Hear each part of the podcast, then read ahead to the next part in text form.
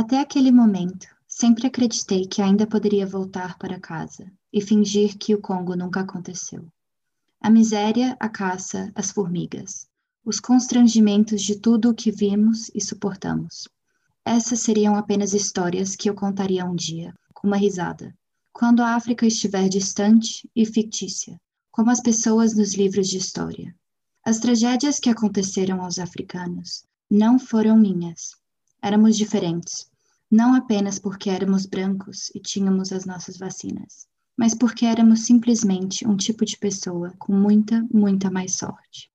Eu voltaria para casa, em Belém, Georgia, e seria exatamente a mesma Raquel de antes. Eu cresceria para ser uma esposa americana, despreocupada, com coisas boas e um estilo de vida sensato. Isso é o que eu acreditava. Nunca planejei ser alguém diferente.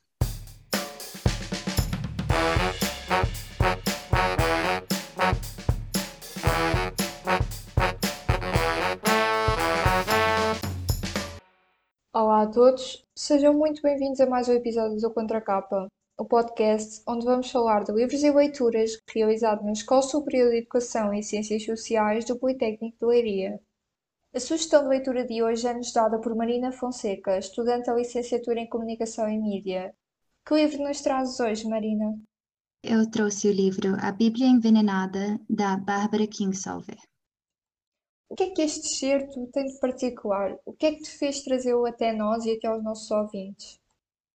Eu escolhi esse certo porque penso que ele demonstra muito o foco do livro na construção da identidade e em como as nossas experiências contribuem para nos tornar a pessoa que a pessoa que somos. E o excerto demonstra que uma das protagonistas, a Raquel, ela estava contente com quem ela era antes das experiências vividas ao longo do livro. Ela não queria mudar, mas inevitavelmente as experiências, as vivências os desafios e as vitórias acabam por alterar a sua personalidade e acabam a torná-la uma pessoa mais complexa e mais desenvolvida, algo que é explorado muito bem ao longo do livro. E o livro, o que é que o torna tão importante para ti? Eu li esse livro pela primeira vez quando eu tinha 15 anos de idade na escola. E na altura os livros que eu que eu lia tanto para a escola quanto para o lazer eram muito focados na, na história antiga, Grécia antiga ou na Idade Média, no Renascimento, e esse foi o primeiro livro que eu pude me identificar com as dificuldades e os desafios vividos e experienciados pelos é, personagens principais, sendo que o livro ocorre durante os anos 60 no Congo e demonstra vários temas muito pertinentes para a sociedade atual, tais como o racismo, o privilégio, religião, a construção do preconceito, a construção da própria identidade das pessoas. E com essa leitura eu pude abrir os meus olhos e ter uma perspectiva muito mais complexa sobre o mundo e sobre o meu papel no mundo e como eu me encaixo a esse plano maior. Além disso, o livro é escrito de uma forma muito singular. A história é dividida em dois momentos, é, ocorrendo desde a chegada de uma família típica americana ao Congo até o seu regresso aos Estados Unidos. O livro é narrado por cinco pontos de vista: as mulheres da família. As personagens são todas construídas de uma forma muito complexa vão muito além de estereótipos. Cada menina tem os seus defeitos e fraquezas, tal como as suas forças. Cada uma é motivada por algo e cresce ao longo da história de forma é, que reflete as aprendizagens experienciadas. É, cada menina cresce, o que podemos perceber no final da história, onde elas mostram que realmente a sua identidade mudou muito e todos os, os acontecimentos possibilitaram que as mulheres mudassem e crescessem e se tornassem pessoas mais complexas e mais fortes. Relativamente aos personagens, alguma que tenhas preferência ou até mesmo com a qual te identifiques? Bem, essa é uma pergunta muito difícil de responder, eu adoro cada personagem e consigo me identificar com cada uma delas. Todas as filhas são marcadas por desafios muito singulares. A mais velha busca preencher um papel imposto sobre si pela sociedade. As gêmeas buscam encarar a realidade. A Lia precisa questionar a sua fé. E a Ada aprende a se aceitar e amar apesar das suas diferenças. A Ruth May é a filha mais nova e eu acho ela uma personagem muito interessante devido à sua ingenuidade e o seu otimismo. E quando ela chega no Congo, permite ao leitor se identificar muito com ela pelo seu otimismo e visão do mundo marcada realmente por uma inocência infantil. É, por último, a mãe, Orliana, é uma personagem muito complexa que se transforma de uma esposa muito focada no seu papel como mãe e como esposa e ao longo da história ela vai construindo a sua sensação de individualidade.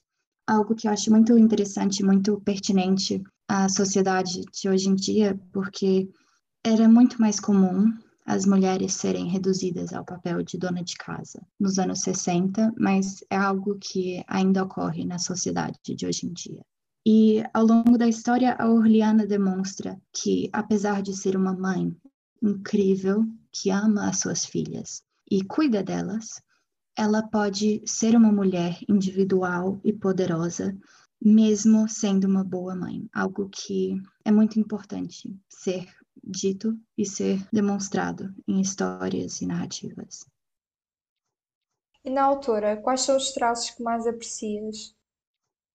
Qualquer pessoa que já escreveu um conto ou história sabe que é muito difícil construir personagens únicos e marcados por traços individuais. E eu acho incrível que a autora do livro consegue construir cinco pontos de vista, cada um muito específico, de forma que se eu abrisse o livro em uma página qualquer, eu conseguiria identificar quem está narrando.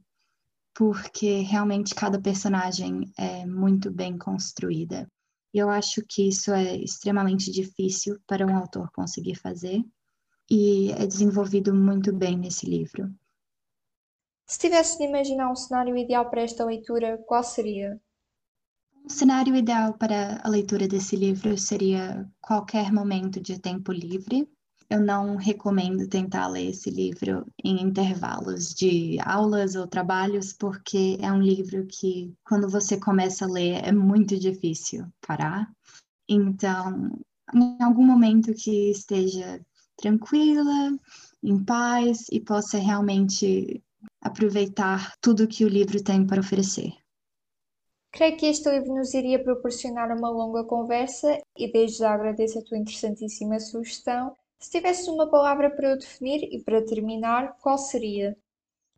Eu escolheria a palavra identidade, porque ao longo do livro é desenvolvido de várias formas, tanto nas personagens quanto nas reflexões que as próprias personagens fazem sobre as suas experiências, porque a identidade realmente é explorada em termos de como ela é construída, é, quais circunstâncias acabam por alterar a nossa identidade e como isso permite ao leitor realmente questionar qual é o meu papel na sociedade, quem eu sou no mundo, quem eu sou em relação às outras pessoas e por quê.